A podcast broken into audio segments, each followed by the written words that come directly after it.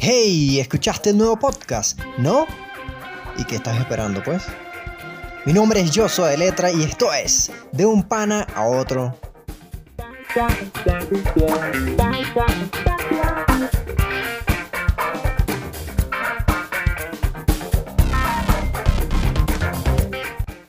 Hábleme, hábleme, hábleme. ¿Cómo anda todo?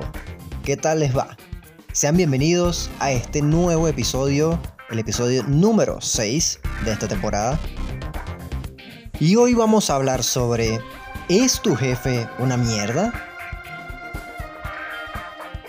Empecemos. Puede ser el gerente, coordinador, supervisor, CEO, director, manager, encargado, responsable, etcétera, como lo quieran llamar. Pero coloquialmente siempre nos dirigimos a estas personas como el jefe o la jefa. Y ellos de muchas maneras deberían ejercer el liderazgo y quizá preguntarse alguna vez, oye, ¿será que lo estoy haciendo bien? Les diría que hay una manera muy fácil de saberlo.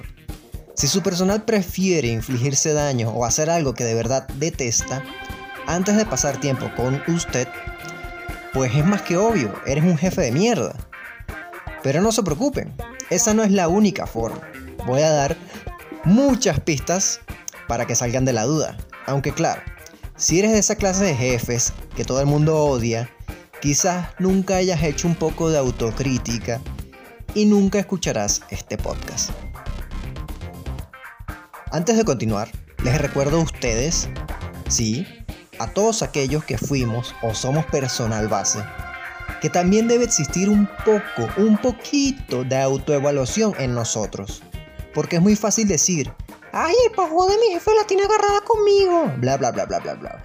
Pero nosotros hacemos bien nuestro trabajo. Cumplimos con las normas y los valores de la empresa. Somos respetuosos. ¿Qué estamos haciendo mal? Les dejaré eso de tarea para otro episodio. Por otro lado, y volviendo al tema, analicemos por qué tu jefe es una mierda. Para empezar, ellos acostumbran a gritar, ofender y dar órdenes de manera muy déspota. Son de los que piensan que aún viven en los 60 y creen que la autoridad se impone si y solo si tratas con desprecio a tus empleados o subordinados. De verdad son una mierda, son un desastre si piensan que esto es así. Es posible que su vida personal sea patética, pero esto no les da el derecho de actuar como un pequeño dictador. Quizás deseaban tener un puesto de responsabilidad para tratar mal a la gente. Pero bueno, este tipo de jefe tiende a pensar que un ambiente tenso y de mal genio es más productivo. De verdad que van a llegar bien lejos con ese pensamiento. Cabe destacar que les molesta el talento de su equipo para ellos es normal sentirse amenazados por el talento de sus subordinados. Piensan que su puesto está en peligro y hacen lo imposible para que no se note que la empresa tiene trabajadores brillantes. Es un clarísimo síntoma de inseguridad que se arregla con un poquito de ayuda profesional. Ciertamente, estos jefes Nunca felicitan a nadie por sus logros, solo destacan lo que ha salido mal. Y nunca felicitan por los desempeños sobresalientes por miedo al que dirán, al que se le suba la cabeza, al empleado, entre otras cosas. Además, aprovechan con frecuencia los logros ajenos para ponerse medallas ante sus superiores. ¿Mm? Qué vergüenza, de verdad, qué vergüenza. Vamos, los que son tremendos a la bola, chicos, con los superiores. Porque es obvio que no llegaron a ese puesto donde están por méritos intelectuales. Sin lugar a duda, les encanta pedir mucho a cambio de nada. Ejemplo, horas extra, trabajos que no corresponden al puesto o incluso favores personales. Ellos piensan que vivimos en la época feudal y que pueden pedir lo que quieran porque ellos son los que mandan. Pues no, este personaje no entiende que sus empleados trabajan por dinero y que si quieres que trabajen más, pues tendrás que pagar más. Pero algo que valga la pena, papá. O sea, no es una vaina que no me alcance ni para el pasaje. No es algo tan difícil de, de entender, ¿o sí? Entiende que un contrato de trabajo no es una carta de esclavitud. Sácate eso de la mente. Y lo peor de todo esto es que no saben lo que es delegar. Son de los que piensan que ellos hacen mejor las cosas siempre en su empresa, en su casa, en la vida y en el mundo. Para delegar hay que tener confianza en las capacidades de los demás y asumir que hay muchas, muchísimas maneras de que algo esté bien, no solo la que uno conoce. Además, es una cualidad súper absurda, dado que al final te cargas de trabajo. Luego, tus subordinados arrechos de que nada esté bien a tus ojos dejan de tomar la iniciativa. Y así la cagas.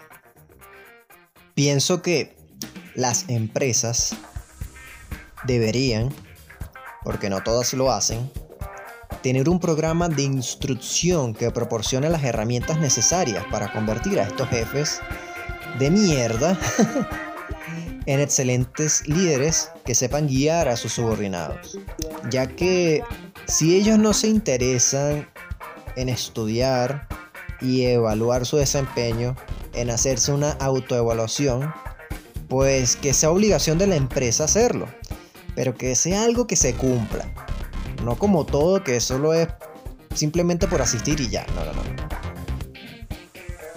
Por cierto, eso me recuerda que hace un tiempo cuando fui supervisor, tuve una colega con mm, dudosas actitudes.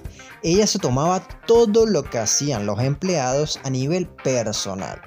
Obviamente uno como su pana se lo decía, pero al final ella siempre lo negaba. Entonces esto generó múltiples problemáticas tontas. ¿Qué pasaba? Cuando ingresaba una mujer como personal base que fuese mm, muy simpática, por así decirlo, entre los hombres o a nivel general, pues ella las consideraba una amenaza. Las veía como competencia porque ella quería ser el centro de atención de los hombres y de todos como tal. Y eso era algo que se le notaba a kilómetros de distancia. Entonces estas chicas que ingresaban nuevas sufrían por la explotación laboral de esta supervisora, ya que eran grupos de al menos 15 empleados al día y ella no distribuía bien las actividades de manera intencional, para dejarle todo a la chica nueva por la cual se sentía amenazada. Estas muchachas, por necesidad, hacían de todo porque obviamente necesitaban el dinero. Y bueno, esta supervisora, con el debido respeto, era una mierda. Porque este tipo de acciones no son profesionales y generan un mal ambiente laboral. Lo más gracioso de todo esto es que esa empresa en particular tenía programas de instrucción que te ayudaban, te daban las herramientas necesarias para delegar de la mejor manera posible. Pero este es un claro ejemplo de cuando asistes a la clase pero no le paras bolas. bueno, sé que hay muchas más características que digan que tu jefe es una mierda. Pero creo que con estas que dije ya se habrán hecho una idea.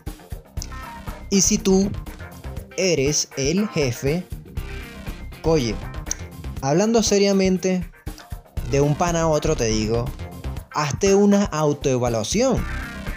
O sea, eso no te hace menos persona. Vas a ganar mucho más.